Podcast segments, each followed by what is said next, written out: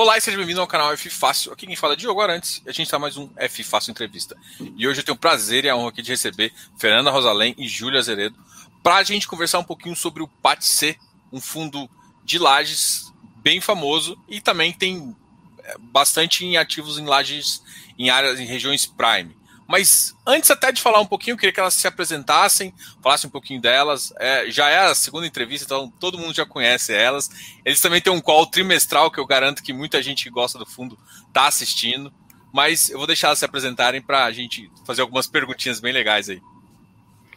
Legal, obrigada, Diogo. É sempre um prazer estar aqui com você e falar aí com o teu público. Acho que o nosso, o nosso objetivo é esse, ficar sempre acessível para os nossos cotistas e para o mercado em geral. Acho que, como você falou, eu junto com a Júlia, a gente faz parte aqui da, do time de gestão do PATC. Estamos aqui para falar né, não só do fundo, acho que da, do, né, dar um pouquinho aí de visão da, das últimas ah, das últimas aquisições, acho que também um pouquinho da nossa visão, como é que a gente está vendo o mercado corporativo agora, acho que tem aí ainda desafios, mas é, é coisa boa em vista também. E, enfim, estamos aqui super é, é, é à disposição para falar com você e com, com todo mundo aqui, uh, não só nesse canal, mas nos outros que a gente tem uh, sempre aí para o mercado em geral, através do nosso, do nosso site, do nosso, dos nossos e-mails. Então, convido todo mundo aí a, a acessar as nossas plataformas. É, é isso, quero agradecer também aí o Fórum Diogo e reforçar o ponto da Fernanda, principalmente relativo aqui ao canal de comunicação, né? Então, é, a gente faz lives como essas, publica e melhora nossos relatórios mensais, a gente tem o mailing, a gente quer falar com o mercado, a gente quer ouvir os nossos cotistas é, e retornar né, a qualquer dúvida, solicitação ou qualquer questionamento sobre o produto. Então, fóruns como esses são super valiosos para a gente. Legal. E até, até notei que vocês mudaram, colocaram uma parte no final do relatório de vocês, que é justamente as, as, as talvez as perguntas que vocês acham mais interessantes para replicar para todo mundo, né? Foi, foi, foi sugestão? Foi, que que vocês, como é que vocês começaram com isso? Foi uma ideia interna aqui. É, a gente começou a perceber que a gente estava recebendo muitas vezes a mesma pergunta e, e, a gente começou a perceber que a nossa resposta era bastante educativa e que a dúvida daquela pessoa poderia ser de várias outras. Né? Se a gente estava recebendo por e-mail, imagina quem nem manda e-mail, né? Então, e são pontos que por, por serem pontuais, né, dúvidas que por serem pontuais, às vezes a gente não tem um local específico no relatório para colocar, mas vamos dedicar esse mês então para falar sobre essa estratégia, ou esse valor, ou essa ótica. Então, acho que foi, foi um, uma, uma sensação, né, uma ideia aqui de estabelecer essa ponte mais próxima com quem entra em contato com a gente e, e, e divulgar caso essa seja a dúvida de outras pessoas. Então, para a gente tem sido bem legal essa via de mão dupla. Pô, bem show de bola.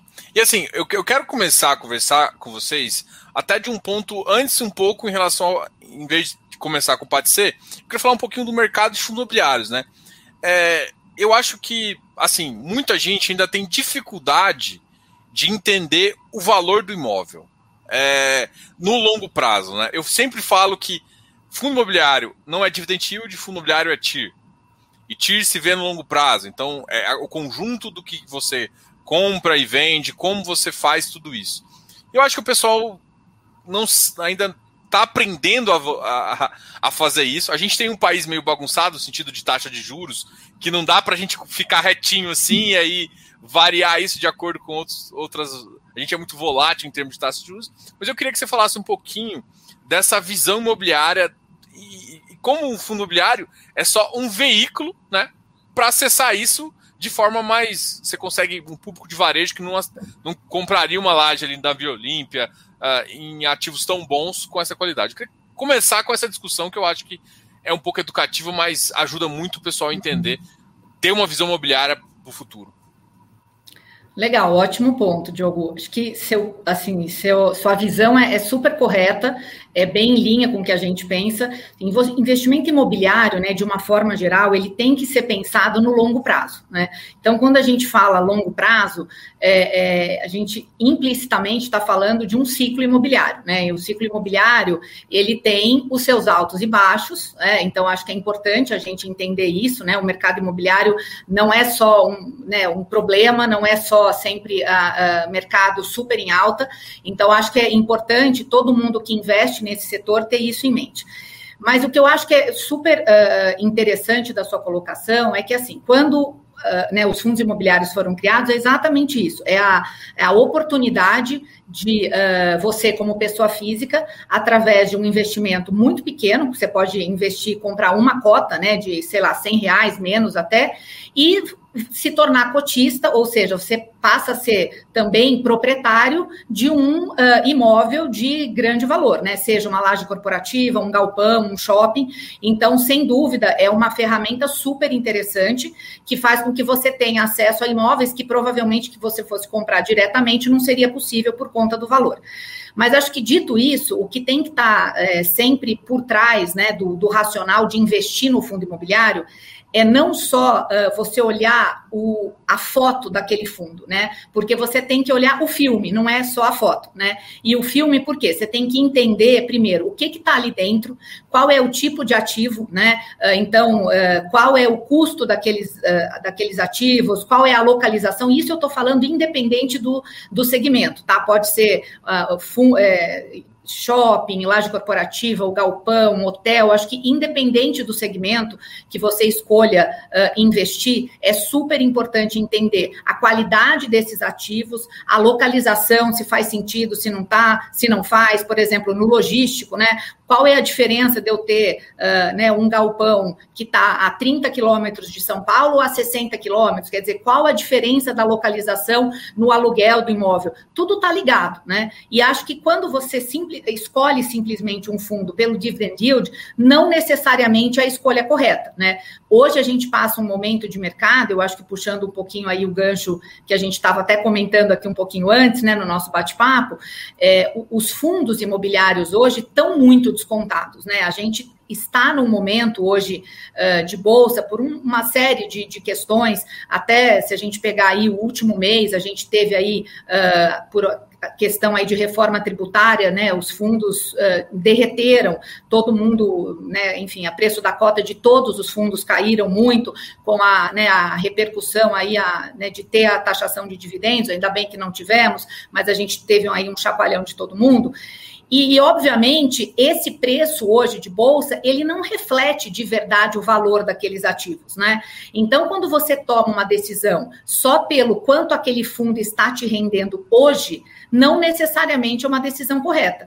Então, acho que quando, até o contrário também é verdadeiro, né? Quando você fala, vou comprar um fundo uh, que está hoje mal precificado, é, vale entender, né? Qual por que, que ele está mal precificado? Estou comprando aqui ativos que hoje estão precificados, se olhar o preço de bolsa, a 15 mil reais o metro, sendo que ele vale 23 mil. Ou o contrário, né? Eu estou comprando a 15 mil algo que vale 12, porque eu posso ter também isso, né? Eu posso ter um fundo que está pagando um dividend yield super alto, por alguma questão, esse fundo ele está valorizado, então os ativos estão valorizados, mas eles podem estar tá sobrevalorizados, então eles podem valer mais do que de verdade uh, uh, o valor de mercado justo, né? Para aquilo ali. Então, acho que é super importante ter uma visão de longo prazo, entender a qualidade desses ativos, o que, é custo de reposição desse imóvel, como você falou, pensar em TIR, então assim, pensar também em ganho de capital, não só em dividend yield, então pensar que você pode comprar hoje uma cota a 100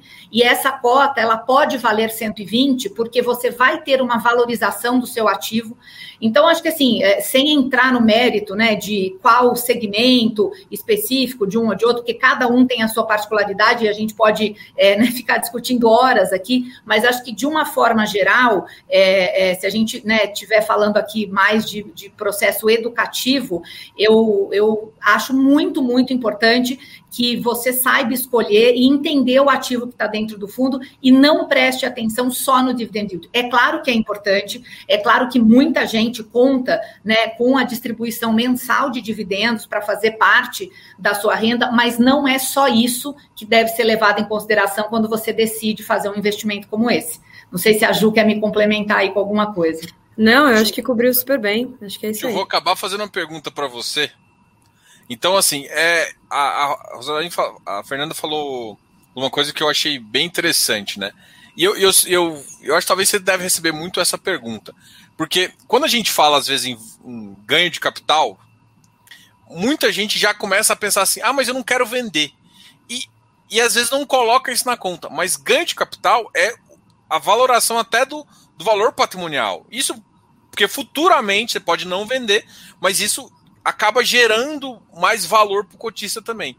E, e um outro ponto que eu queria, eu queria que você comentasse um pouco sobre isso, e um também um pouquinho que a gente estava conversando também em relação à taxa de juros, que eu achei bem legal o que a gente falou. Eu queria que você falasse um pouquinho sobre esses dois pontos para a gente Claro, claro. É, eu acho que assim, para começo de conversa, né? Hoje a gente tem vários setores e fundos, de maneira geral, que estão precificados abaixo do seu valor patrimonial em bolsa. Então, esse seria o primeiro salto, né? Então, assim, é, é existem aqui gestores de fundos que, enfim, conduzem reavaliações recorrentes dos ativos que compõem esses produtos, dizendo: meu ativo vale X.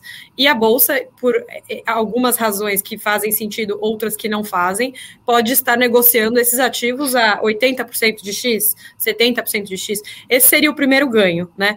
Mas a gente esquece de mencionar, como você mesmo, como você mesmo falou mesmo que um fundo esteja precificado a uma vez o livro, né, uma vez o que vale, uma vez o valor patrimonial, então 100% em linha com o que o gestor diz valer, ainda pode ser que exista um ganho potencial naquele ativo, exatamente por, pelas, pelos pilares e pelas alavancas que o gestor enxergou ao investir ali.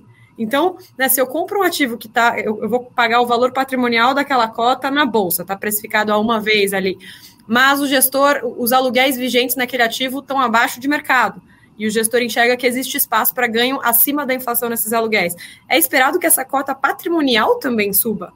Né? E aí, a cota patrimonial subindo, é esperado que o mercado acompanhe essa valorização. Então, você tem esses, esses dois tipos de valorização. Uma eu chamaria até, de, chamaria até de inorgânica aqui, né? Que é uma valorização que busca aproveitar essas desarbitragens de bolsa, mas existe uma orgânica que é quando os ativos dentro do fundo também ganham valor, aí sim pela estratégia que o gestor enxergou ao comprá-los, né?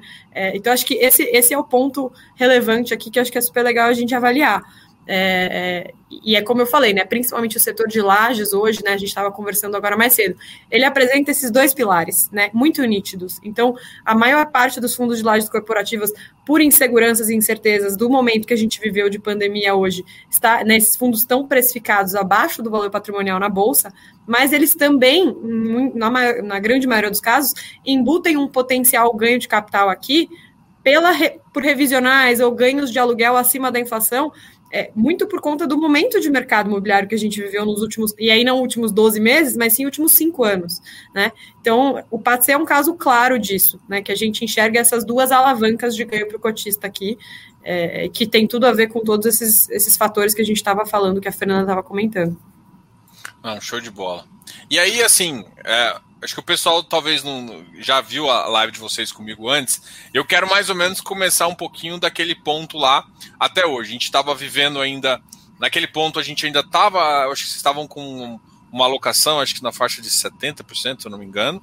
E hoje vocês agora já estão com 100% fundo alocado, 80% alocado em imóveis e uma parte. Mas durante esse caminho acabou tendo uma, uma devolução de principal, né, por motivos. Eu queria que vocês falassem aqui um pouquinho sobre o que levou vocês a fazerem isso. E, e, vocês comunicaram muito bem ao mercado, mas eu acho que é, é uma oportunidade também de conversar com seu cotista em relação a, a qual foi o poder de decisão, como é que. Como é que porque acabou gerando. Uh, eu, eu, eu, lembro da, da, de alguns discursos aqui, eu estava vendo de novo a live, é, gerando um pouco de, de insegurança e insatisfação, assim, o que a, e, e, acaba carregando um pouco isso um pouco na cota. E infelizmente isso acaba acontecendo por conta disso. Eu queria que vocês falassem até o motivo. É, vocês, o mercado mudou muito rápido, a gente teve que adaptar, mas mesmo assim. Porque eu acho que o, uma coisa, eu acho que você, Fernando, eu acho que nos nossos primeiros cálculos nem foi em. Nem foi público, a gente conversou e você falou uma coisa que marcou assim, cara, não é porque que o preço do fundo imobiliário cai bastante que o cara lá que está acostumado a negociar há muito tempo por um valor, ele vai simplesmente baixar. Porque no Brasil tem uma, uma visão diferente. A galera não trabalha alavancado que precisa liquidar qualquer ativo. Desculpa, qualquer ativo para fazer. Então é diferente. O mercado real fica ainda diferente do mercado imobiliário. Como a gente acha que está tudo barato, vou comprar no fundo imobiliário, no mercado de bolsa, isso pode acontecer, mas no mercado real nem sempre, né? Verdade, tem toda a razão. E acho que essa, essa fala minha aí continua verdadeira. É, mas super, super legal o teu ponto, e acho que sempre vale a pena a gente explicar né, o racional e o porquê da amortização. Acho que recapitulando, né, fizemos, quando fizemos a, a, né, a segunda rodada de captação do PATC, né, o primeiro follow-on, uh, o, o, recurso ficou disponível uh, em, no no início da pandemia, né? Então eu acho que teve aí uh, uh, essa, essa questão e a gente levou praticamente né, um ano para fazer alguns investimentos e fato é que levou mais tempo do que a gente gostaria que tivesse levado, sem sombra de dúvidas. É, ninguém investe em fundo imobiliário para deixar o dinheiro uh, no caixa, é super ineficiente, a gente sabe disso também. E aí chegou um momento em que a gente, acho que assim, claramente viu que uh, tinha um desafio muito grande pela frente, que ainda era a questão né, da pandemia. Uh, que é, que é, o ponto que você falou. Ou seja, qual é, no momento que a gente está vivendo, a precificação correta do ativo? Não tinha ativo tão descontado, e acho que um outro ponto que foi super relevante na nossa decisão é, uh, mais do que nunca foi uh, importante na nossa análise e na nossa tomada de decisão também o contrato de locação desses ativos, né? Uh, então, assim, contratos sólidos, contratos longos e contratos com multa, multas parrudas por saída antecipada do inquilino.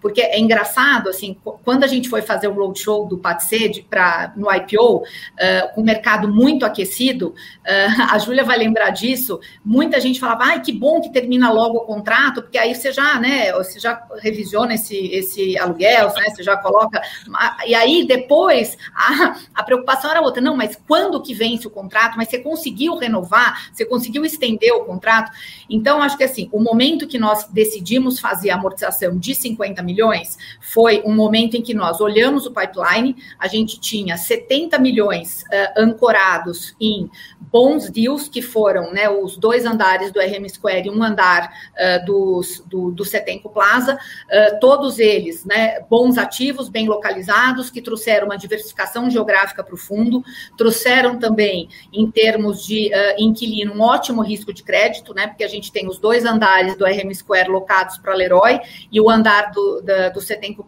Plaza locado para Trisul, então contratos longos, recém-feitos, é, recém-assinados, então assim, é, essa condição realmente muito propícia, uh, e os outros 50 milhões, a gente via um desafio, né, para investir com a qualidade e com o critério que a gente queria. Então a gente pensou, falou, bom, faz sentido devolver. Eu acho que a gente aqui devolve o dinheiro para o cotista, né? E quando houver uma nova oportunidade, a gente volta ao mercado e capta novamente, né? Assim, claro, com o, imóvel endereçado, indo ao mercado, claro, falando, olha, eu quero, a gente vem aqui captar recursos para fazer um investimento neste ativo específico que vai dar este tipo de yield. Então, acho que é, essa foi a decisão, né? Foi uh, baseado na nossa visão, no momento de mercado específico, olhando para trás, eu acho que foi a decisão correta, né? Uh, a gente tentou deixar isso da forma mais clara possível, né? Então, fizemos o webinar para explicar, colocamos nosso relatório, é claro, a gente teve uma série de,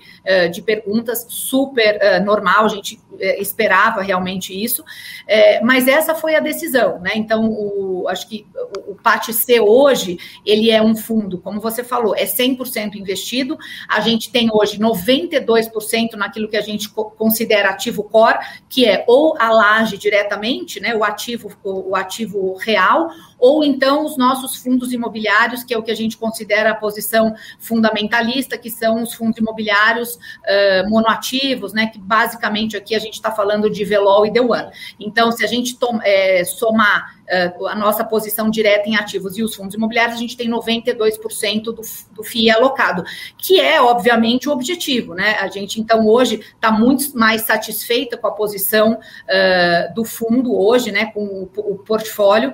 É, a gente hoje tem um portfólio diversificado geograficamente, diversificado em termos de, uh, de inquilinos, né, sem estar uh, um inquilino representando muito, e obviamente a gente hoje tem outros desafios, que são desafios, aí eu diria, uh, inerentes a esse mercado, que é a locação, imóvel que fica vago, mas isso é a dinâmica, é aquilo que eu falei, é ciclo imobiliário, entendeu? Ninguém fica 100% do tempo com um imóvel 100% locado, nem 100% vago, né? Então, uma hora tá vago, aí você loca, e, e enfim, aí você tem uh, outros desafios de renovar uh, contrato de locação, de tentar manter o inquilino. Então, assim, acho que hoje a nossa dinâmica é outra. A gente né, fez a alocação conforme prometido, uh, gostamos dos ativos que estão no nosso portfólio, a gente gosta bastante de todos eles, são ativos bem localizados, são ativos de ótima qualidade, então todos super aderentes à nossa estratégia, aquilo que a gente se propôs a fazer. E, e agora acho que os desafios são outros, é, que são desafios de locação, né, de relacionamento com o inquilino, de uh, aumentar prazo de contrato, mas são, como eu disse, né, desafios uh, inerentes a esse mercado. Legal. É, uma coisa também que vocês colocaram no relatório é em relação à, à sua taxa de gestão, né? que vocês permaneceram com desconto até janeiro de 22. É, isso também é na mesma linha. Pô, a gente ainda está tá fazendo essa locação e aí a gente, vocês decidiram prolongar um pouco o, prazo. Como é, como é que funciona? É, acho que assim, Diogo, quando a gente, no começo do ano, né, a gente fez, a gente fez dois webcasts desde o começo de 2021 até hoje. No primeiro que a gente fez, a gente buscou deixar muito claros quais, quais eram os nossos objetivos para o ano, né? E foi o primeiro que a gente comentou da amortização, foi o primeiro que a gente comentou dos, dessas transações que a gente tinha mapeadas e o motivo pelo qual a gente estava prosseguindo com elas. Mas o nosso principal objetivo aqui, e, e é por isso que a gente faz tudo isso que a gente fez, é, é alinhar os interesses entre pátria e gestor né, e cotista, desculpa. Então, a gente quer alinhar os, os interesses do Pátria aos dos nossos investidores. E a gente quer deixar muito claro que a gente está jogando o mesmo jogo que eles. Né? O primeiro ponto que a gente sempre, sempre reforça aqui, né? Eu tenho dinheiro investido nesse fundo, a Fernanda tem dinheiro investido nesse fundo, várias pessoas da gestora têm dinheiro investido nesse fundo, porque a gente considera que isso é um alinhamento de interesses, né? É, é, eu sou comprada em Pátria 11, a Fernanda é comprada em Pátria 11, e é, é assim que o Pátria faz negócio. A gente sempre faz isso, e o Pátria sempre tá, é, tem o seu próprio capital rodando aqui nos seus fundos. Acho que esse é o primeiro ponto. Mas o segundo é esse, né? A gente é, tinha tanta convicção de que as nossas, né, o nosso, a nossa meta, os planos que a gente decidiu, né, pôr em prática em 2021 eram factíveis, que a gente decidiu é, reduzir a nossa taxa de gestão, né, a taxa, a taxa que o Pátria recebe ao longo desse ano, exatamente para mostrar é, uma boa vontade da gestora em alinhar né, todos, todos os aspectos que ainda precisavam ser alinhados nesse fundo. Né? E hoje a gente olha para trás com satisfação, como a gente fez, como a gente falou no segundo webcast do ano, né? A gente olha para trás com satisfação e consegue falar, ó, a minha meta 1, eu cumpri. A minha meta 2 eu cumpri. Então, é, eu queria, eu, eu me propus a amortizar os recursos e fazer três transações no primeiro trimestre do ano a gente conduziu, né? Me propus a reduzir a taxa de administração e isso, obviamente, tem um impacto direto aqui no dividendo do cotista. A gente fez. E a gente está se propondo agora a trabalhar com foco total nas vacâncias do fundo. E a gente está começando a fazer. Né? Então, no nosso webcast, a gente mostrou que a gente tinha três ativos com vacância, a gente conseguiu trabalhar a primeira. É, depois do nosso webcast, inclusive, a gente já anunciou a alocação de mais um conjunto no Central Vila Olímpia. É, e muito provavelmente a gente está olhando para anúncios é, adicionais aqui de novas locações nos próximos meses, né? Então, é, uhum. hoje a gente tem esse conforto né, de olhar para trás e falar, olha, as minhas metas é, eu estou feliz que eu consegui cumprir. Terminei? Não terminei. Ainda tenho várias outras metas. E é por isso que a gente quer todo trimestre ter esses, esses tipos de, de fórum, né, esses webcasts com os meus investidores para falar: olha, A, B e C cumpri, mas agora eu quero fazer D, E e F. Né? Muito, muito acho que é, nunca vai ser o momento em que a gente vai chegar para um webcast com os investidores e não vai ter metas futuras para o fundo, porque é assim que a gente trabalha e ainda bem que é assim. Não, show de bola. Vou aproveitar até que vocês estavam comentando uma parte que eu acho que é interessante também, que é a estratégia fundamentalista e tática. Acho que a maioria daqui conhece o fundo, mas eu, eu acho que vale a pena também comentar um pouquinho sobre isso. E eu até estou abrindo um relatório que, que depois a gente entra nas estratégias, tá? Pessoal, eu sei que vocês estão perguntando a questão das lajes. Eu, isso tá lá, a gente vai começar a falar disso, mas é que eu queria. Estou falando um pouco do fundo e depois a gente vai entrar na, nas outras estratégias, tá? Uhum. Legal. Vou só é... compartilhar a tela aqui. Que é Beleza. é justamente isso aqui. Bacana. E é como o fundo tá também, né? Sim. Uhum. É, a gente, a gente fez, né? Acho que aqui a gente sempre buscou deixar muito claro, inclusive, essa divisão em estratégia de alocação é, é uma divisão que a gente montou lá no IPO do fundo em 2019, né? Mas o que a gente viu, de, principalmente no ano de 2019, no final de 19, dezembro de 19, as cotas de fundos imobiliários literalmente explodiram, quem lembra, né, quem estava nesse mercado naquela época. Então a gente nunca tinha conseguido colocar a estratégia de investimento em FIIs em prática, em prática no PATC até 2020. Então a gente enxergou no ano de 2020, como a gente estava falando aqui, uma oportunidade de investimento, inclusive muito maior no mercado de bolsa, do que em ativos diretos. E foi quando a gente conseguiu colocar essa estratégia em prática e ela é dividida em duas. Então, a fundamentalista, a ideia aqui é a gente comprar cotas de FIIs que tenham participação em ativos que facilmente estariam dentro do PATC diretamente e, curiosamente, estão, estão né?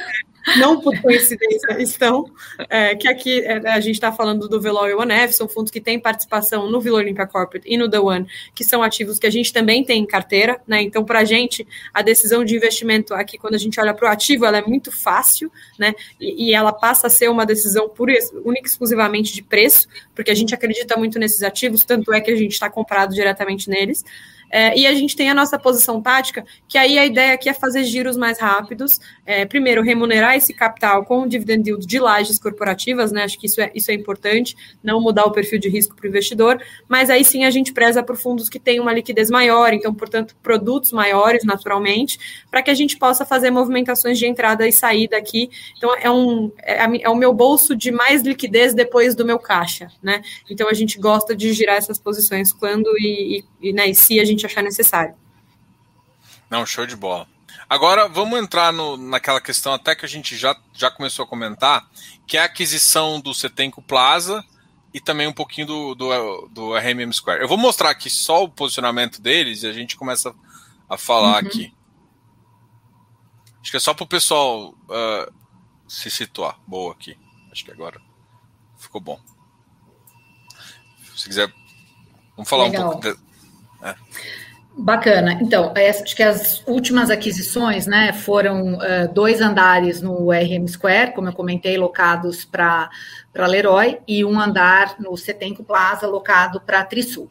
O Setenco Plaza ele fica localizado, para quem não eh, né, ainda não teve oportunidade de olhar o nosso relatório, na Avenida Paulista, então que é uma região que a gente gosta muito uh, em termos de transporte, serviços. Eu, eu, eu falo que em termos de transporte acho que é difícil a gente ter uma região tão bem, uh, uh, tão bem servida, né, de todos os modais como é a Paulista. A gente, obviamente, está tá caminhando para isso, mas a Paulista sempre tem o seu público específico, né, é uma região ainda com uh, vacância muito baixa, e o, a Paulista, ela tem uma eu acho que ela, ela tem uma característica que é como a gente não tem muito, uh, muitos ainda terrenos disponíveis, então é um estoque um pouco mais antigo, então a gente tem uh, alguns poucos né, prédios novos surgindo, muitos que foram retrofitados. Uh, é o caso aqui do Setenco Plaza, né? O Setenco ele passou por um retrofit total da sua área, da sua área comum, então ele teve aqui,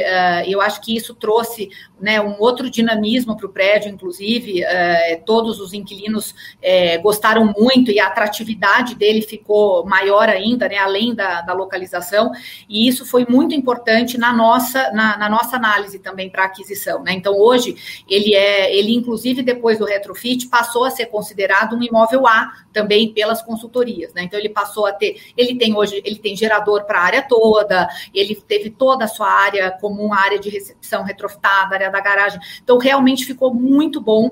Então, é, e é um prédio excelente, né, assim, de inquilinos muito bons e trouxe uma diversificação geográfica para o fundo importante, né? A gente tá, é, tem ainda, obviamente, a maior concentração da, da, nossa área ainda é na região de Itaim, Vila Olímpia, mas existem outras regiões que são uh, importantes, né, polos de desenvolvimento em São Paulo. E a outra região, é a região da Chucre Zaidan. que quando, né, Diogo, você me perguntou, que talvez a paulista seja mais fácil de explicar é, qual que é a nossa visão sobre a Chucre, né?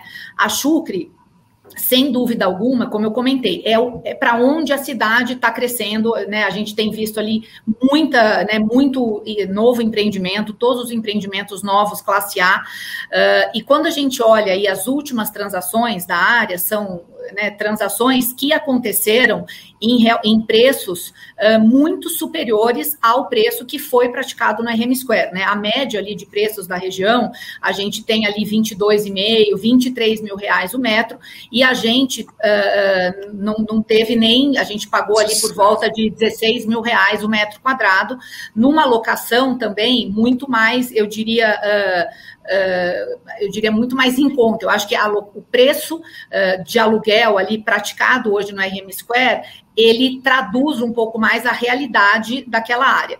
A gente acredita muito na região. Eu acho que quando você tem esses novos empreendimentos, uh, você passa a ter também um novo, você atrai ali toda a parte de serviços. A gente sabe que infraestrutura, toda a parte ali, né, linha de ônibus, metrô vai ser desenvolvido. Então tem muito desenvolvimento residencial ali na região também. Então assim, a gente acredita olhando, como eu né, disse no início, na visão de longo prazo, é uma região que tende a se valorizar. Então, a gente gosta muito, é um prédio muito bom, é um prédio AAA, com certificação LEED, tem todas as, as características técnicas que a gente busca num ativo de PATC, né? É claro, ele, te, obviamente, ele também tem esse diferencial de preço, porque ele não está colado né, ali no, uh, nos outros imóveis, então ele não é do lado, por exemplo, do shopping uh, Murumbi, ali onde estão os outros, né, os, os, empreendimentos, Parque da Cidade e tal, mas ele é muito próximo, né, ele está ali, ele é, é na, na, na, Avenida Roberto Marinho mesmo, ali na esquina, então uma localização excelente, ele fica a 500 metros da estação Campo Belo do metrô, então também tem acesso muito fácil uh, a transporte público, que é um dos pontos que a gente considera também na análise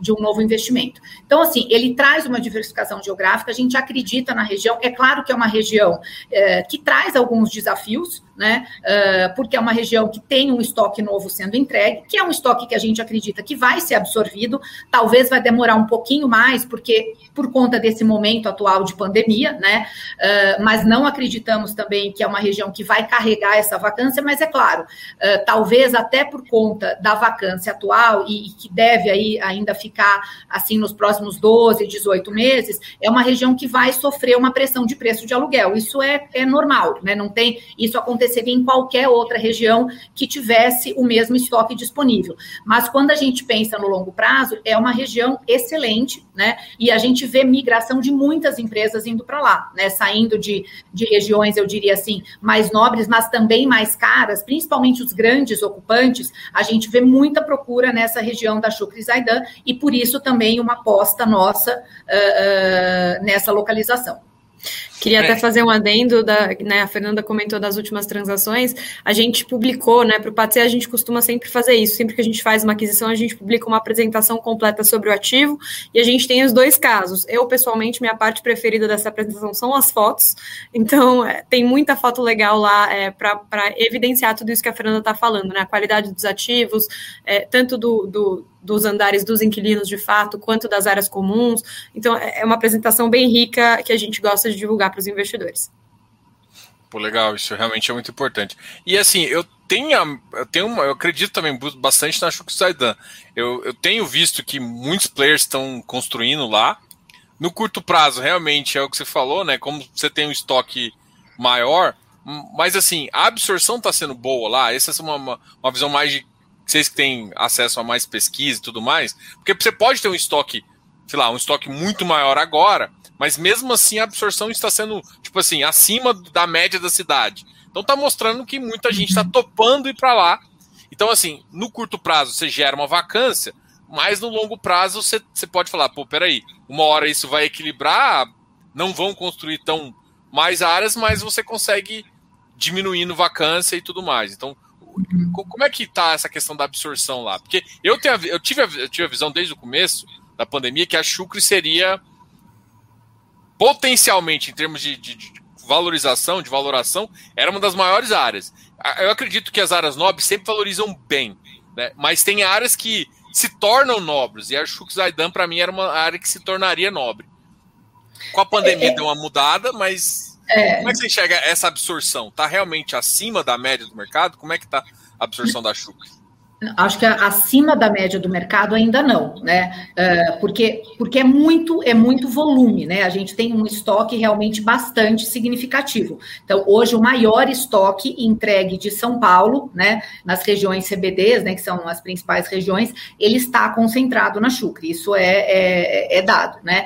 E obviamente uh, a absorção ela tem a ver também com o momento de mercado. Então, foi o que eu comentei. A gente teve aqui uh, né, uma, uma confluência de fatores. A entrega dessas, uh, dessas torres num momento onde também uh, a gente enxergou algumas devoluções, né, de, já de empresas uh, em prédios prontos, não necessariamente por pandemia, né? Porque eu acho que é, é, acho que é bacana trazer um pouco essa visão.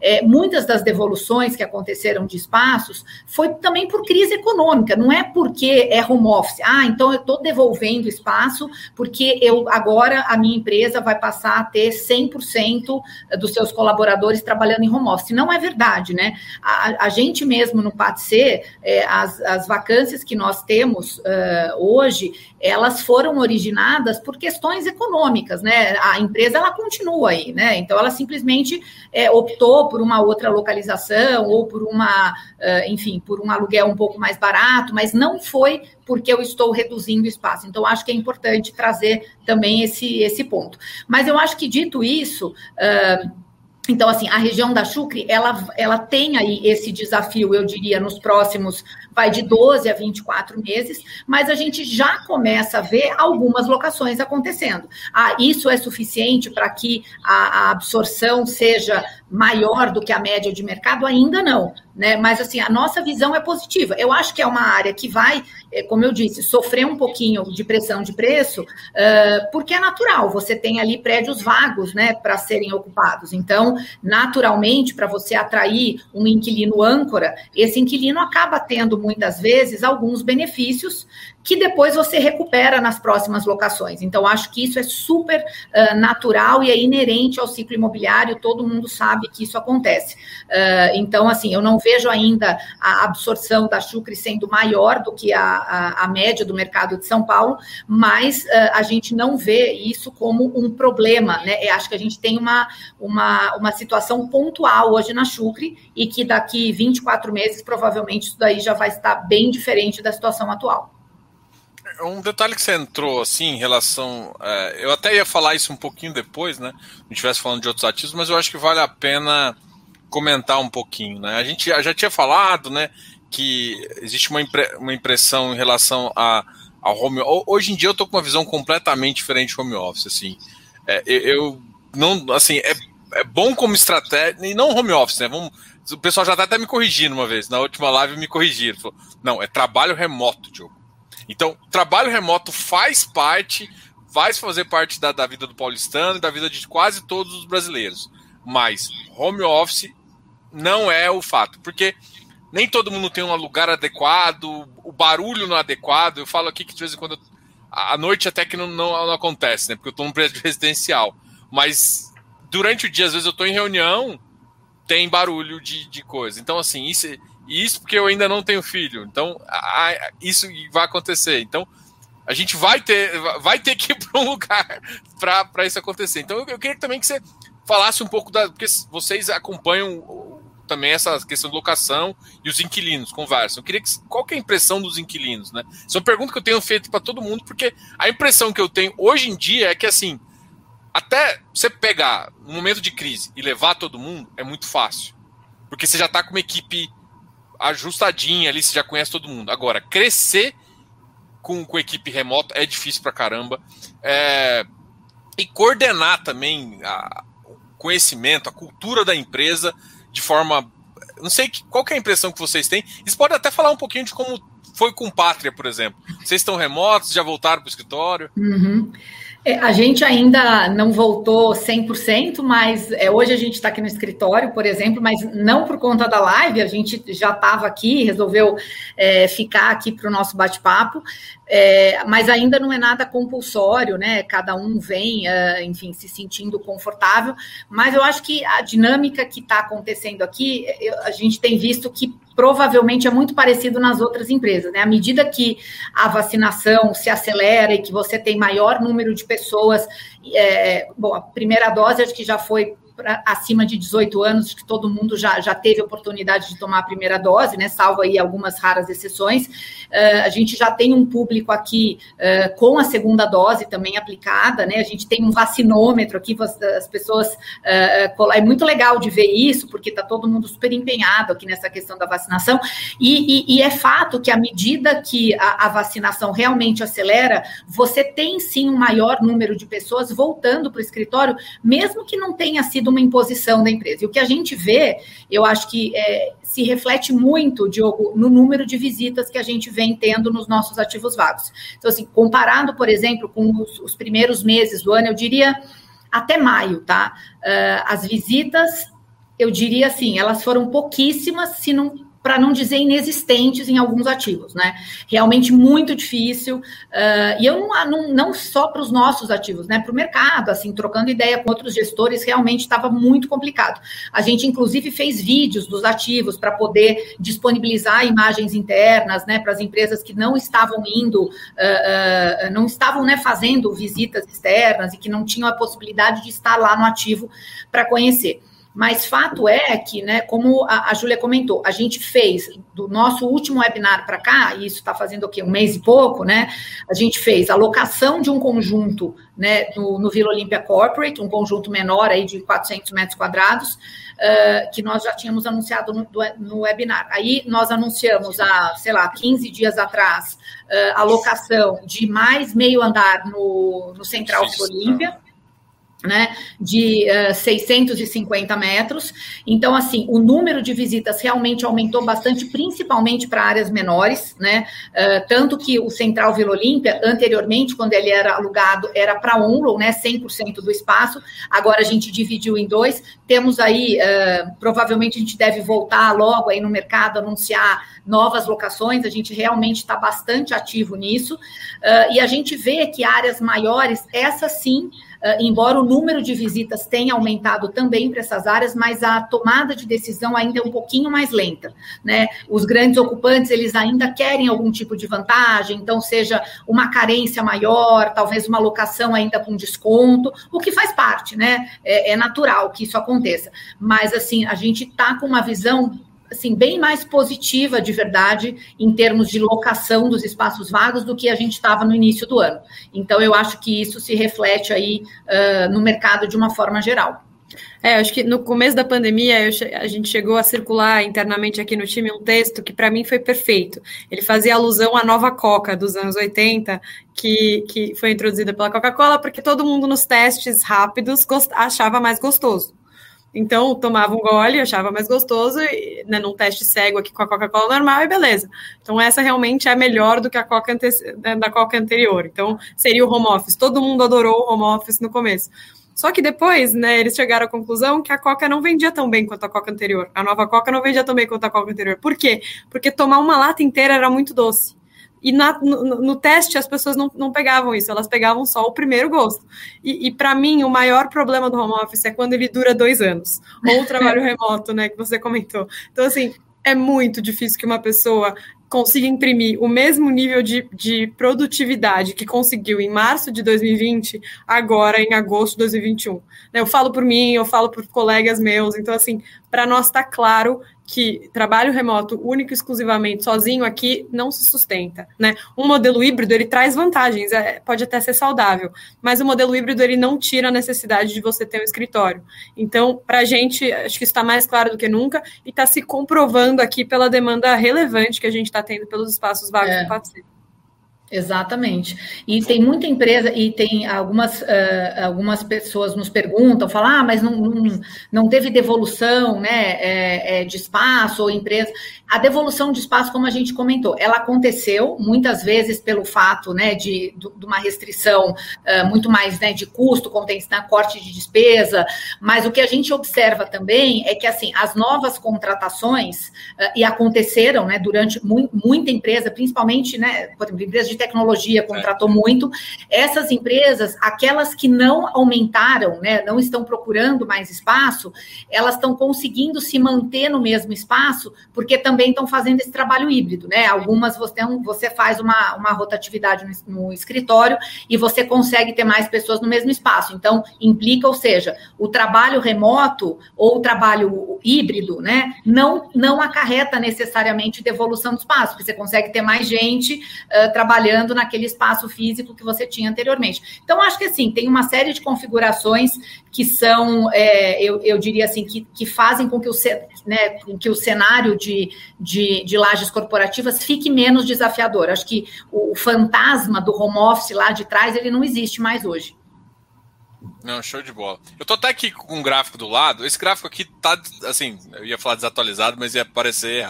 É que, na verdade, é o do relatório do mês 6. O relatório do, desse mês ainda não saiu e vocês soltaram um fato relevante do, do, do Vila Olímpia Corporate do edifício, que eu acredito que a vacância caiu para 8, não é? É, o que, que a gente vai acontecer? A gente vai ter uma confluência de efeitos aqui, né? É, até o final de julho, a gente tinha, ainda teve né, a EDP ocupando o espaço do Sky, mas a partir do dia 1 de agosto, a saída da EDP vai impactar também a vacância negativamente. Então, né, acho que a gente sempre tentou deixar isso mais claro possível, mas nesse gráfico, então, a gente vai ver uma redução né, da, da ocupação do Vila Olímpia Corp e do Central Vila Olímpia, mas no, nos próximos meses a gente vai ter sim um aumento por conta da saída da DP. É uma saída que a gente anunciou no começo desse ano e que a gente já tem trabalhado né, na oferta desse espaço. Então, é, acho que as boas notícias aqui, né? Então, a gente, em janeiro, a gente anunciou a saída da DP que já estava programada e ela vai se tornar realidade agora em julho. Mas o que é legal é que desde os últimos é, né, acho que três a quatro, cinco meses aqui, a gente tem conseguido dar positivas notícias de absorção desses espaços no fundo. Né? E da mesma forma que a saída do DP ela pode impactar a vacância de uma maneira é, mais significativa, porque eles são relevantes no fundo, é uma alocação mais simples para a gente fazer, porque a gente está caminhando para um cenário que muito em breve aqui a vacância do Sky Corporate vai ser a única vacância do PATC, é, e é lá que a gente vai focar todos os nossos esforços. Não, é, e mesmo lá, eu acho que a gente tem boas perspectivas de, de até aí em breve anunciar também é, potenciais locações. Acho que é, a gente está trabalhando para isso. É, como comentei, né? O mercado está é, mais aquecido e em breve a gente espera trazer aí boas notícias para o mercado nesse sentido. E uma outra coisa também, até, até para comentar, é como é que vocês enxergam a questão dos. Porque num dos fatos relevantes, eles falaram que já estão já estão já aplicando preços diferenciados, com, com valores até superiores ao que estava sendo aplicado anteriormente, né? Então, é de se esperar, por exemplo, a gente teve um. É de se esperar que pode ter um, um, um aumento também uh, dessa questão do, do, do, do, aluguel por metro quadrado. É claro que aqui também, esse, esse gráfico aqui, até, até para explicar para o pessoal, ele tem um efeito também de algumas regiões que têm aluguéis mais baratos, né? Então o efeito não é só, por exemplo, ó, em 2020 subiu e depois caiu. Ele tem um efeito também das regiões que vocês estão comprando, ou seja, até um ponto estava com a região e depois caiu. É, fala, fala, um pouquinho também desse gráfico e também dessa questão é, de, de, como vocês estão enxergando é, esse, esse upside, né? Que eu acho que todo, todo mundo pensando. A gente sofreu tanto desde 2016, 2014 ali, sofreu tanto no mercado imobiliário que eu acho que ninguém dessa, dessa leva aí de, de investidores novos pegou uma boa levantada no mercado imobiliário assim para pegar uma valorização, alguma coisa nesse sentido. E, e, a pandemia, tudo, todo mundo achou que fosse em 2019 ia acontecer isso, mas acabou que, que isso ficou um pouco para depois. Sim, quer, quer tocar, Fê? Como é que Não, pode falar, depois eu te complemento, vai lá. Não, beleza. Acho que aqui, né, a gente tem alguns aspectos. Quando a gente olha para os aluguéis vigentes no portfólio, né, do, do, do, acho que não só do PATC, mas todos os fundos, principalmente de lajes corporativas, viveram isso aqui muito fortemente né, durante a pandemia. É, geralmente, como que você caracteriza, eu sempre falo isso, né? Como que você caracteriza uma crise imobiliária? Geralmente, você tem dois efeitos juntos: o aumento da vacância e o aumento da vacância vai aumentar o, a, o, volume de área ofertada, você vai ter uma redução de preço, né? Cobrado aqui em aluguel por metro quadrado, em real por metro quadrado. O que, que aconteceu em 2020 e 2021? Você teve um aumento da vacância, por N motivos que aqui a gente já abordou, alguns home office, a maior parte deles crise econômica, mas você teve um aumento dos aluguéis vigentes. Então, foi uma situação meio atípica. Por quê? Porque a gente teve uma escalada da inflação, né, IPCA e GPM. Então, o PATC, sendo um fundo que é regido majoritariamente pelo GPM, é, aqui esse índice que é, no, no, acumulado 12 meses aqui bateu 30, 35% de repasse de inflação né, no, no, no, trailing, né, nessa, nesses 12 meses acumulados, é muito acima do que a gente esperava. Né? Então, o que, que nós, Pátria, quando a gente fa, né, faz o, o, a modelagem aqui do nosso investimento, faz a projeção de quanto de inflação eu vou repassar para esse inquilino por ano, a gente projetava aqui inflação na casa dos 3,5%, 4%.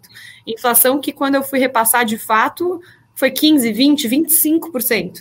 Então, assim, o que a gente viu foi um ganho, entre muitas aspas aqui, real, né, no repasse da inflação muito descolada do que deveria ser. Até, até quando você olha o descolamento entre IGP e IPCA, né? Então, muitas vezes, até quando o aluguel já estava mais alinhado com a prática de mercado, não é nem de nosso interesse repassar 35% de inflação, porque vai tirar esse patamar de aluguel totalmente do volume, do, né, do nível saudável aqui, e não é o que a gente quer. Né? Mas a gente viu que teve uma recuperação de preço expressiva, mesmo quando eu falei, putz, vou repassar metade do GPM vigente, eu repassei 15%. Então, assim, realmente foi um repasse de inflação muito forte e diversos fundos de lajes é, reagiram a isso. E, e acho que um ponto interessante aqui, né? Acho que o PATSE ainda tem espaço para ganhos como esse. Né? Óbvio que na, na outra ponta, e aí principalmente quando a gente olha para novas locações, esse cenário de pandemia ele ainda tem dificultado que as novas locações venham muito acima das anteriores. A gente teve um caso no Vila Olímpia Corporate, realmente, como a gente anunciou, que a gente fez uma locação 20% acima do que o inquilino anterior pagava. Mas isso não é regra, tá? Acho é que vai... o anterior estava achatado também, né? é, exatamente. Vinha abaixo do que era o mercado. É. Quando o anterior está achatado, ou quando, nesse caso, até o conjunto estava mobiliado. Então, para a gente, esses são fatores que influenciam muito positivamente. Mas acho que, de maneira geral, a gente não viu uma deterioração dos aluguéis vigentes, nem no PATC, nem nas regiões que a gente atua, e a gente ainda enxerga um, um, um volume, né, um crescimento relevante dos aluguéis para o fundo nos próximos é, 12 a, a 24 meses aqui. Ah, show de bola. Uma pergunta. Vocês, no geral, então, ficaram passou alguma coisa mais em linha com o mercado. Não necessariamente é, enforçaram, fizeram, é, jogaram todo o valor do GPM. É, pode, falar, pode falar. Não, é, acho que é, é, o que a Fernanda falou, né? Vai depender muito de onde estava aquele aluguel. Quando o aluguel estava muito depreciado, aí a gente falou, não, acho que é justo um repasse de 20, 25% até 30%, se for o caso. Quando o aluguel estava em linha, para nós não é saudável também é, repassar tudo isso. Mas, como a gente sabia que eventualmente o inquilino poderia pedir para sentar na mesa e discutir isso, a gente aproveitava essa situação também para arredondar outras, outras né, características do contrato que para nós são importantes. Então, é, foi nesse, nessa movimentação, inclusive, que a gente estendeu o único contrato que venceria em 2022 do PATC por mais um ano. Então, hoje o PATC é um fundo que não apresenta nenhum vencimento contratual antes de 2023. Então, a gente aproveita também essa discussão, né, essa mesa, é, para negociar outros temas. Legal. Exato. É, tem, tem uma pergunta aqui que o, o pessoal está fazendo, que eu acho que é uma pergunta também que tem, eu tenho visto várias questões, porque quando pelo fundo está descontado, o mercado começa a perguntar isso aqui, ó é, o, que, é, o que a gestão acha. Deixa eu até tirar aqui, depois a gente volta um pouco para o relatório. O que a gestão acha de emissão abaixo do VP? É isso porque, porque assim, é, qual que é o medo, acho do cotista, e vocês vão compreender. Porque é entrar, e assim, o VP dele acho que está em 86, se eu não me engano, 80 e poucos. E, e aí, entrar num valor que realmente, valor pelo, patrimônio, pelo portfólio que ele tem, é, não dá para entender, enfim. Mas é você entrar nesse ativo e de repente você faz uma diluição que é bom só para quem está entrando na, na, nova emissão e não é bom para o cara que está aqui. E às vezes é difícil para o gestor, às vezes. Eu, eu, entendo que às vezes você tem uma oportunidade ali boa também, né? Eu entendo que existe esse mundo. Aí fica, fica uma briga, porque, por exemplo, tem algumas gestoras que estão abusando do, do, da nossa paciência. Enfim. E aí eu acho que é uma, uma, uma, uma é uma pergunta que acaba ficando recorrente. Não, super válida a pergunta, super importante. É, acho que essa é uma é um, né, sempre um tema que chama muito atenção e, e, é um, um, tema que, que acho que assim pede, pede bastante atenção mesmo. Sem dúvida, quando você pensa numa emissão nos patamares de hoje, faz muito pouco sentido, né? Eu acho que tanto para os cotistas atuais uh, quanto para a gente mesmo, é o que você falou, né? Fazer uma emissão hoje uh, nos patamares que nós temos aí de precificação, ele passa a ser atraente, por mais que você dê direito de preferência para todo mundo e que seu cotista atual possa né, é, realmente é, entrar né, nas, nas mesmas proporções, ele fica mais atrativo para quem está entrando agora e acaba diluindo quem não está. E, e, obviamente, essa é uma preocupação que a gente tem. Então, assim, na nossa visão, o momento atual não é um momento que a gente considera adequado para uma emissão, tá? Acho que tem algum, alguns, alguns fatores para isso. Acho que ainda não existe, uh, na nossa visão, uma, uma janela de oportunidade ótima de emissão para fundos de lajes corporativas, porque, como a gente comentou aqui, acho que existe uh, uma visão muito mais positiva do setor, mas existem alguns desafios ainda, sem dúvida. Então, é, é, sabemos que hoje o mercado, numa nova emissão, é, a, a, precificação que está sendo exigida em termos de uh, retorno, né? Então, dividend yield esperado numa nova emissão. Uh, está hoje bastante, eu acho que assim, acima até do que os fundos estão entregando, né? Então, acho que esse é um ponto. E uh, quando a gente olha, né, até para frente, nos próximos seis meses, e, e olhando aí essa, né, como falamos, aceleração de vacinação e, e, o mercado começando a andar um pouquinho melhor, a gente vê também uh, essa cota chegando um pouco mais perto de valor patrimonial. Ah, vai chegar exatamente o valor patrimonial? Não dá para saber, claro que a gente quer que chegue, mas isso aí é um pouco, né, uma, é uma bola de cristal, não dá para afirmar.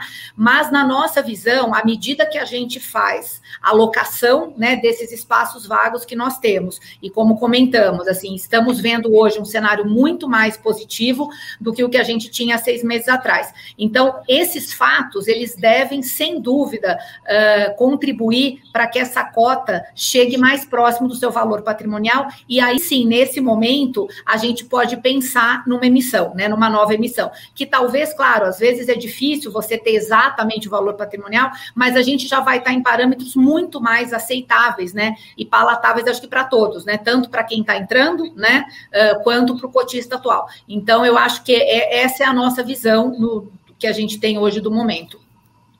Não, show de bola. Uma outra pergunta, até um pouco em linha com isso, aqui é do Ricardo.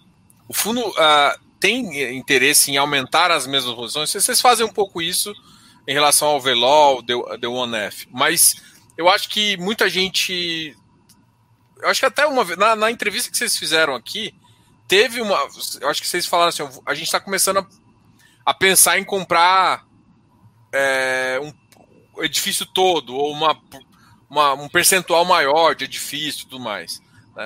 É, como é que vocês enxergam isso hoje no portfólio? Vocês tentam aumentar? Como vocês pensam em relação a isso, né? A gente tem todo interesse em aumentar. Eu acho que a questão aqui sempre é preço, né? Como você falou, Diogo, é, é aquela é, é que você trouxe, né? Aquela minha fala lá de trás é, existe às vezes a percepção né, no mercado de que, poxa, agora, né, num momento desse aqui de pandemia, poxa, vai lá e compra o resto do ativo, né? Que aproveita esse mercado que deve estar barato. Não é verdade, né?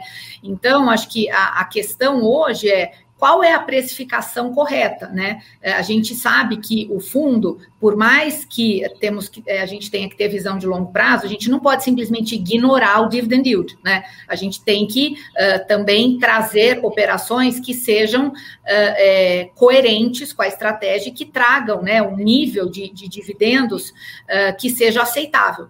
Então, quando a gente, a gente olha hoje os, os ativos que nós temos em carteira, adoraríamos, e, e posso garantir para você que temos conversas uh, recorrentes uh, com todos eles uh, para tentar aumentar essa participação. Já tentamos algumas vezes. E na grande maioria deles a gente emperra numa questão que é preço, né? Porque uh, qual é o lado do vendedor, né? Que, que dá para entender, fala, poxa, mas agora você está querendo me precificar num momento de né, que o aluguel está lá embaixo, mas eu sei que o aluguel vai chegar lá, lá em cima, num, né, numa nova oportunidade, numa oportunidade mais para frente. Mas a gente não consegue necessariamente fazer é, chegar nessa precificação, né? Então, acho que essa é a grande questão aqui. A gente tem interesse, sim, uh, né, os proprietários mesmos desses, uh, dessas lajes sabem que nós temos uh, essa vontade em aumentar a participação, mas a vontade, ela, ela não é maior do que a, a nossa estratégia em entregar Uh, uh, né, dividendos coerentes com a estratégia do fundo, né? Então a gente tem que estar sempre atento a isso, não é comprar a qualquer preço. Né? Então, eu acho que esse é o grande ponto. Mas, é, sem dúvida, a gente está sempre olhando é, novas oportunidades nesses ativos e em outros. Mas é, a pergunta é super válida e, e a gente está sempre ali atrás até que surja uma oportunidade que vale a pena, que a gente consiga fechar aí preço para os dois lados. Fernanda sabe de cabeça o telefone de todos os proprietários, de todos os andares dos ativos do Pode Ser. Mas enquanto no, o preço não chegar no, no, que a gente quer, a gente não necessariamente vai fechar negócio aqui a qualquer valor. É que a Fernanda, muito importante mencionar isso. É, uma coisa também que, que, que, acabou que alguns players de, de, de lajes começaram a fazer é comprar aqueles ativos em construção comprar um percentual linda da SPE. E como é que vocês enxergam isso? Vocês veem positivo?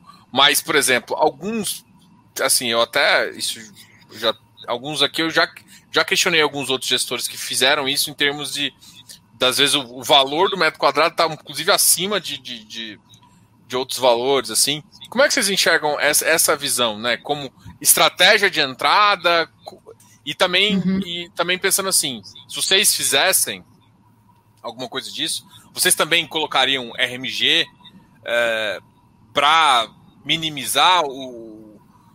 Vou dizer o risco, né? Mas minimizar é, o, o impacto para o cotista? Bom, vou responder, depois a, a Júlia me complementa.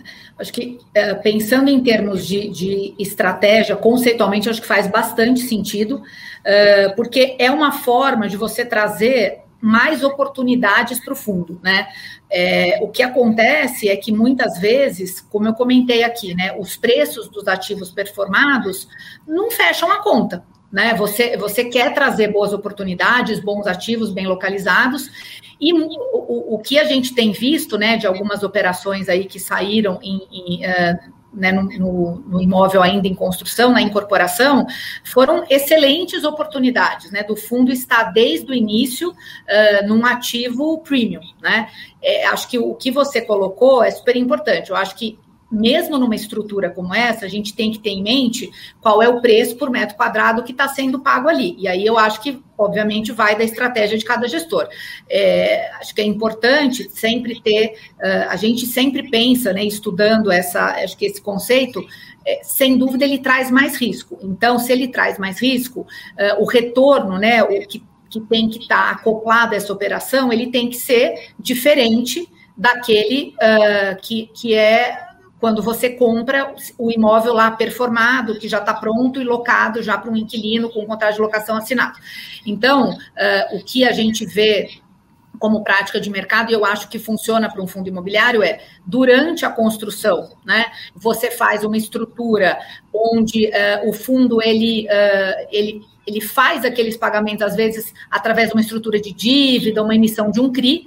Esse CRI, ele tem uma remuneração, então, ele é, é como se fosse o aluguel do, do imóvel performado, né? Então, aquilo que o fundo vai receber mensalmente é como se pingasse um aluguel ali na conta dele. Então, acho que esse, ele resolve o problema de você ter, uh, de você alocar o capital e não ter o, né, o retorno imediato. Então, acho que essa estrutura funciona bem. E, obviamente, numa estrutura de CRI, você também tem uma série de garantias que eu acho que é super importante para o cotista. Então, acho que os gestores estão muito ligados nisso e, e é muito importante também prestar atenção nesse tipo de, de estruturação. E quando você tem a entrega né, do imóvel, então, durante a construção, você, você faz via CRI, geralmente no Habite, você vai lá, paga o restante do imóvel, e aí sim você tem uma estrutura de RMG, né, uma renda uh, mínima garantida durante um período. É, na minha opinião, Diogo, faz bastante sentido. A gente até já discutiu isso aqui, né, Ju, algumas vezes, outras operações que a gente estudou. Por quê? Porque, assim, você ficar 12 meses, né, num fundo imobiliário, sendo que o preço, né, o valor por metro quadrado daquele ativo, você já travou lá atrás, quando você fez essa operação, você ficar 12 meses com um desencaixe, né? De, de é, você tem ali, exato, você alocou o, o, o, caixa ali naquela operação e não tem o retorno, né, o aluguel pago, é complicado quando você pensa em termos da remuneração do seu cotista. Então, eu acho que faz bastante sentido. Claro, eu acho que tem que ser dentro de regras de mercado. Não adianta você também é, colocar, é um aluguel ali que o mercado é 120 reais o metro, e não adianta você fazer uma renda garantida de 250 só para justificar um preço que você pagou. Acho que isso não faz sentido. Tem que ser dentro de condições que são factíveis para o mercado e que depois você consegue replicar aquilo para um terceiro, né, para um inquilino real. Mas eu acho que numa estrutura como essa, sem dúvida faz sentido e é uma chance de você trazer bons ativos né, para o fundo com um certo, eu diria assim, não é sem risco, é como você falou, mas eu acho que uh, você minimiza uh, riscos para o seu investidor de fundo imobiliário. É, acho que sendo um cotista de um fundo que faz esse tipo de transação, né, o cotista tem que pensar assim, tá, qual que é o risco adicional de eu comprar um ativo em construção ou mais, um ativo que nem existe, né? Acho que os riscos aqui, o primeiro é muito claro.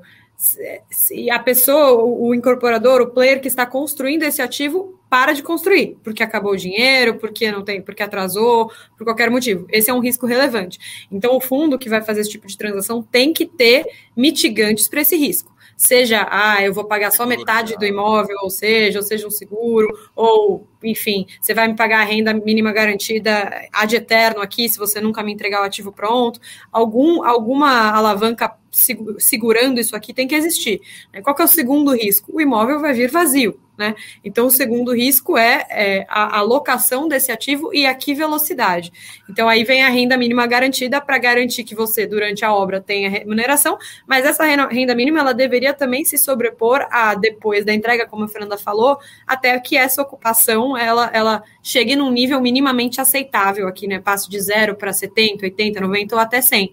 Né? E acho que um risco terceiro aqui seria Será que essa renda mínima garantida está inflando a remuneração desse ativo para que eu consiga pagar mais por ele agora, que ele não existe? Então, essa é uma ponderação que o investidor tem que saber também. Será que a renda mínima garantida está simulando o aluguel que eu vou conseguir praticar quando o ativo for entregue lá em 2023, 2024, 2025? Se sim, né, essas são estruturas e conformações que, na nossa visão, são legais para trazer, como a Fernanda falou, mais uma oportunidade de investimento para o mercado de ativos maduros. É uma boa resposta. Pô, curti. Última, última, eu prometo que essa é a última, tá? Eu sei que a gente já tá mais de uma hora. É questão, assim, alguns desses ativos menores, assim, é, tem a possibilidade, por exemplo, fazer um retrofit interno, às vezes colocar um, um ar-condicionado, eu esqueci o nome, eu, agora fugiu o nome. Aqueles que a, que a maioria da galera prefere, os... Enfim, BRV, da vida. É isso, uhum. isso. Faz sentido, vocês também pensam em ter uma tira envolvendo comprar algum ativo, às vezes, ou vazio, pequeno, um ativo pequeno, vazio, para fazer isso, ou fazer algum retrofit, isso faz sentido, talvez, na estratégia de vocês? É uma coisa que poderia compor o portfólio? Depende muito do ativo, né, e da localização. Eu acho que, assim, a, a tese do, do PATC, aquela que a gente, assim, uh, tenta se manter fiel, né, são ativos bem localizados e de qualidade. Então, quando a gente fala de um retrofit, eu acho que por definição tem que ser um ativo que está numa localização muito boa. Então, sei lá, por exemplo, um ativo na Paulista, eu acho que talvez uh, pudesse fazer sentido, né? Uh, porque é uma localização uh, boa, como a gente falou, é um lugar onde você já não tem terrenos disponíveis, né, para novas incorporações. Então, a gente vê sim alguns ativos passando por esse retrofit para que você consiga então né, recuperar o valor do ativo. Acho que a conta que precisa ser feita sempre é esse investimento adicional que você vai fazer, quanto a mais ele te traz de retorno em termos. Então, ok, vou fazer um retrofit, é fachada, é, então vou fazer isso, vou mudar todo o sistema de ar-condicionado, né? Vou colocar um sistema aí, um VRV, então eu vou ter economia de energia, né? O condomínio vai ser mais barato.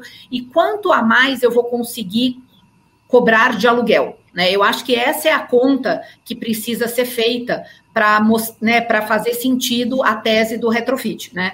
Mas assim, de uma forma geral, eu acho que é assim, se isso fechar a conta, uh, pode até ser. Não é a oportunidade, eu diria assim, é, não é a mais óbvia para a gente olhar, mas eu acho que alguma, algumas dessas podem fazer sentido.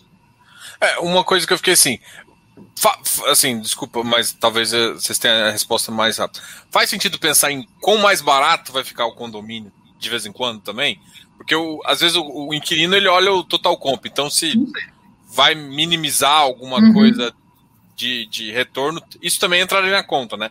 Pô, Não, às vezes total. você faz, bota um elevador, bota alguma outra coisa lá que vai melhorar um pouquinho, e o que você vai conseguir é fazer baixar o, o condomínio, que no final o cara não olha só o preço do aluguel, né? Ele olha aluguel mais condomínio. Claro, não, sem dúvida. Assim, o inquilino ele olha quanto sai do bolso dele, né? Então, se você consegue fazer uma gestão eficiente do teu prédio, né, cobrando, tendo né, um condomínio mais barato, sem dúvida. É que quando você fala de retrofit, é, tá, o retrofit ele envolve, né, não só essa questão aí da mudança do ar condicionado, mas outras uh, uh, outras mudanças, né, no, no, prédio. Quando a gente fala agora esse, mas acho super importante esse teu ponto, porque é, essa questão que você trouxe de é, preço assim de condomínio, isso é uma coisa que a gente está sempre muito ligado, e, e, é uma pergunta recorrente, falar, ah, mas vocês têm, como vocês têm participação menor, né, vocês não estão ali no dia a dia da gestão, não é verdade, né, a gente está é, tá super presente na gestão dos prédios, a gente faz parte ali de todas as comissões, e uma das coisas que a gente olha muito é isso, né, então é, a gente tem lá alguns investimentos que nós já separamos, né, nos, aquele, tipo um fundo de reserva, que é para, que são essas melhorias que é exatamente o que você falou. Hoje os prédios são novos, né? Os que a gente tem, todos eles, ah, eu diria que acho que com exceção, uh, com exceção do CETEMPO e com exceção do ICON, todos os nossos edifícios são uh, têm certificação LEED.